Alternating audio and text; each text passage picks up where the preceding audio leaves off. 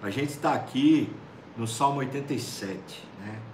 Salmo 87 fala sobre a cidade de Jerusalém, a amada de Deus. Antes da gente ler o texto, os filhos de Corá, que são os autores desse, desse texto aqui, eles escrevem esse salmo e esse salmo se torna uma mais do que só uma referência à cidade física. Eles estão citando, eles estão profetizando a respeito da cidade de Jerusalém, a cidade celestial. E tem mais. Em Apocalipse, existem duas cidades que são citadas. A primeira cidade é Babilônia, que não é nenhuma cidade, Babilônia seria um território todo, um império, mas é, cidade, é citado como uma cidade, lá em Apocalipse, com uma referência a todas as pessoas que são apaixonadas pelo mundo, que vivem é, em busca desses prazeres transitórios do pecado. A outra cidade é a cidade de Jerusalém, ou chamada Nova Jerusalém, que também não é uma referência à cidade física, é uma referência à igreja. É um codinome para a igreja do Senhor Jesus. Portanto, a gente vai encontrar Babilônia e Nova Jerusalém ou Jerusalém, que é justamente a igreja do Senhor Jesus. Então, aqui os filhos de Corá, quando vão falar de Jerusalém, eles estão fazendo uma profecia a respeito de todos aqueles que haveriam de crer no Messias. Então esse texto ganha um aspecto muito maior do que só uma referência à cidade de Jerusalém. Por isso tem menções aqui a várias regiões do planeta. Isso aqui é muito rico porque na profecia dos filhos de Corá eles já estão falando que os gentios vão vão nascer em Jerusalém um nascimento espiritual. Vamos lá.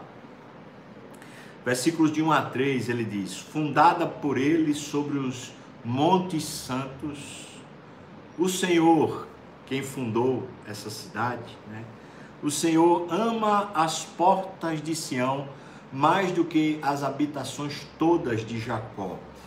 Veja como é interessante a gente entender isso aqui como é uma referência espiritual. Jerusalém, antes de se chamar Jerusalém, Yerushalam, Yerushalom, que literalmente seria terra da paz, antes disso ela se chamava Salém. E antes disso ela era a terra dos Jebuseus. Então, quando, quando os filhos de Corá estão falando que ela foi fundada pelo Senhor, eles estão falando de uma referência espiritual. Eles não estão falando que foi Deus quem foi lá e construiu a cidade, nem muito menos que foi o povo de Deus quem construiu a cidade. Eles estão falando de uma herança espiritual que foi fundada por Deus. Né? E ele está dizendo aqui que Deus ama muito mais essa habitação onde o povo de Deus se encontra com ele do que propriamente o território físico. Por isso que ele diz do que todas as habitações de Jacó. Então Deus ama muito mais o encontro conosco, seja onde for, do que propriamente algum lugar, né, um lugar onde a gente mora, uma casa, sei lá, uma cidade. Ele ama a gente, em outras palavras. Ele ama os seus filhos, a sua igreja, as pessoas que ele comprou com o seu sangue. Versículo 3 ele diz: Gloriosas coisas se tem dito de ti, ó cidade de Deus. Gloriosas coisas se tem dito de ti, plano de salvação, povo de Deus, igreja do Senhor. Ou seja, se fala bem da igreja, será que se fala? Bom, no céu se fala bem da igreja.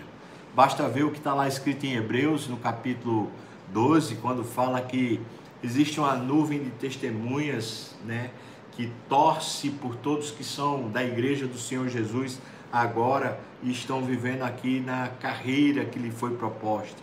Pois é, as coisas que se tem dito da igreja no céu são lindas. Aqui na terra, a gente tem dois tipos de igreja, para você entender.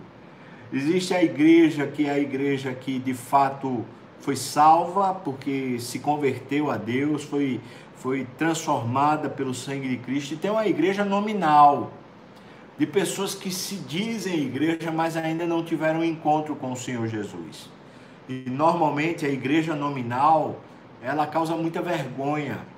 E quando a gente fala de igreja, a gente não vai saber quem é quem, porque a, a nossa igreja terrena, ela está composta desses dois grupos, os convertidos e os não convertidos. São membros, né? E a gente não sabe quem é quem, quem é crente, quem não é. Mas vez por outra vai aparecer um escândalo, vez por outra vai aparecer alguém que que está buscando dinheiro, outro que está vivendo uma vida é, imoral, uma vida irregular. E aí a gente vai vivendo esses escândalos e muitas vezes pregadores, pastores vão e falam mal da igreja. Eu, particularmente, acho muito errado qualquer pastor, qualquer pessoa falar mal da igreja. Fale mal do obreiro, fale mal do, do pecador que fez alguma coisa, mas não fale mal da igreja, porque a igreja foi comprada por um preço precioso, pelo sangue do Senhor Jesus. Às vezes a igreja pode estar fraca, pode estar débil, pode estar precisando de avivamento, mas não fale mal dela não.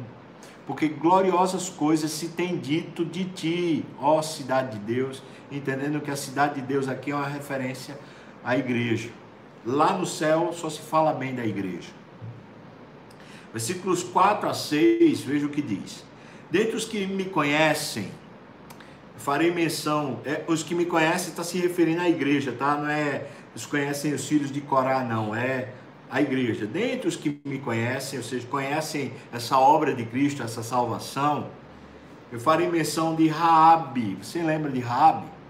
Raabe era que morava nas muralhas de Jericó, ou seja, era uma gentia, uma mulher que ainda não tinha conhecido a salvação. Então ele diz: farei menção de Raabe e da Babilônia. Babilônia é esse território fora onde onde o povo de Deus foi colocado cativo durante 70 anos e muitos se converteram lá na Babilônia. Depois ele fala: Eis aí a Filístia, a terra dos filisteus, ali a faixa de Gaza. Está falando muita gente, muita gente foi salva lá. Tiro, a parte norte de Israel, já chegando ali na região do Líbano.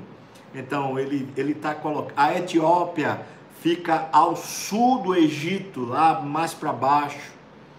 Veja que ele está colocando territórios ao redor de Israel, dizendo: olha, esse grupo todo tem gente que foi salva, tem gente que nasceu. Veja que ele diz isso, né? Lá nasceram, nasceram em Jerusalém.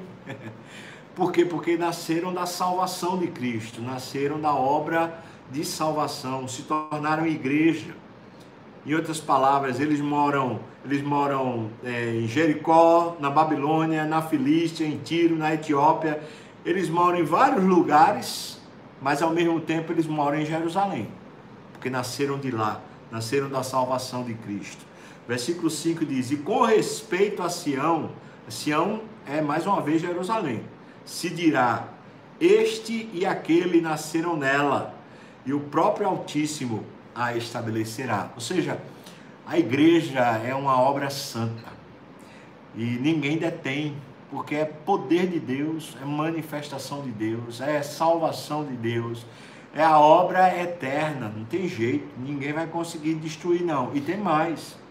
As portas do inferno não prevalecerão contra a igreja. Louvado seja Deus. O versículo 6, ele diz: O Senhor, ao registrar os povos, pensando no cartório, registrando o nascimento, né? Ao registrar os povos, dirá: este, falando de você e de mim, daqueles que nasceram em Cristo Jesus, este nasceu lá. Nasceu lá onde? Nessa cidade celestial, a cidade dos santos, não é? Onde nós já estamos sentados espiritualmente nessas regiões celestiais. Versículo 7 ele diz: Todos os cantores, saltando de júbilo, entoarão: Todas as minhas fontes são em ti. É interessante essa expressão final. É um culto. Porque, porque o que é que um, um cristão faz? ele cultua, ele, ele cultua no trabalho, ele cultua nos relacionamentos, ele cultua em qualquer lugar, ele, ele vive a vida para Deus. Então a expressão aqui, os cantores saltando de júbilo em Toarão, ele está falando a respeito de culto, de celebração. Interessante que ele não usa a expressão os sacerdotes, porque os levitas eram sacerdotes. Ele fala os cantores. É, abrindo uma, uma, uma oportunidade, uma perspectiva muito maior do que só uma classe, uma casta. Né? Todos os cantores por causa dessa vida que receberam de Cristo, de Deus, saltando de júbilo em Toarão. E aí, o que é que eles cantam? Eles cantam assim: todas as minhas fontes, ou seja, tudo que me abastece, tudo que me alimenta, tudo que me sustenta, vem de ti, de ti, do Senhor, da salvação do Senhor, da obra do Senhor. Veja que salmo lindo, não é? Veja que esse salmo é um salmo todo profético. Né? Eu penso assim que quem lia esse salmo na época do Velho Testamento, antes de Cristo, tinha uma certa dificuldade de entender. Ficava tentando amarrar a história, falando, é, na verdade, Etiópia, como assim Etiópia? Ah, acho que é a rainha de Sabá, lá que foi falar com Salomão. Aí, Filístia, como a Filístia? Ah, eu acho que é porque Davi foi lá para Ziclag e aquela cidade do território da Filístia se tornou território dos judeus, né? Fica tentando emendar a história, fazendo uma conexão com os fatos do Velho Testamento. Mas na verdade essa história só se completa em Cristo. Como tudo na história de seja particular ou seja a história universal, ela só se completa em Cristo. Lá em Apocalipse diz quando começou a abrir os selos, né? Diz que um cavalo branco e o seu cavaleiro vestido de branco saiu vitorioso para vencer. Adivinha quem é? Aquele cavaleiro lá, adivinha quem é? É Cristo. Que ele sai na história, ele rompe a história, saindo vitorioso para vencer. Porque toda a história só tem a ver com ele. É por isso que lá em Filipenses capítulo 2, diz que todo joelho no céu, na terra e debaixo da terra, toda língua confessará que Jesus Cristo é o Senhor, para todos glorificarem a Deus. Então esse salmo só se fecha o entendimento dele, só se consegue concebê-lo por completo quando Cristo chega e aí a história toda está amarrada na pessoa dele. Louvado seja Deus. Acho que muitas coisas na nossa história pessoal, elas só vão ser explicadas, só vão ser entendidas quando finalmente a nossa história for compreendida a partir de Cristo e não a partir do que meu pai fez, do que meu meu, sei lá, meu patrão fez comigo, do que, sabe? Essas explicações que a gente é, fica regurgitando dentro da gente, né? E termina a gente ficando amarrado a vida toda, não é isso? Irmão, bênção demais, não é? Amanhã, o Salmo 88, veja que o Salmo 88 é um pouquinho maior. Aí depois o Salmo 89 vai ser um salmo gigante. Bom demais, irmãos. Olha, estamos preparando o Salmo 100. O Salmo 100 vai ser um culto, tá bom? Se Deus quiser a gente vai fazer um culto nesse mesmo horário de uma hora e aí vai ser um culto. Eu vou ver se todo mundo que toca aqui, que já cantou aqui, vai estar junto para fazer uma banda meio esse negócio meio misturado aí e a gente vai fazer um culto celebrando a Deus porque disse celebrar com júbilo ao Senhor, Amém. todos os moradores da terra. Não é isso? Deus abençoe você. Olha, hoje à noite, hoje à noite, o tema da mensagem vai ser direcionamento, né? E a questão é por que a igreja? Por que os crentes, os cristãos? Por que nós precisamos de poder? Vai ser sobre isso. Quero ver você lá, tá bom? Quero que você chame aí pessoas também para participarem do culto, para a gente adorar a Deus junto, não é?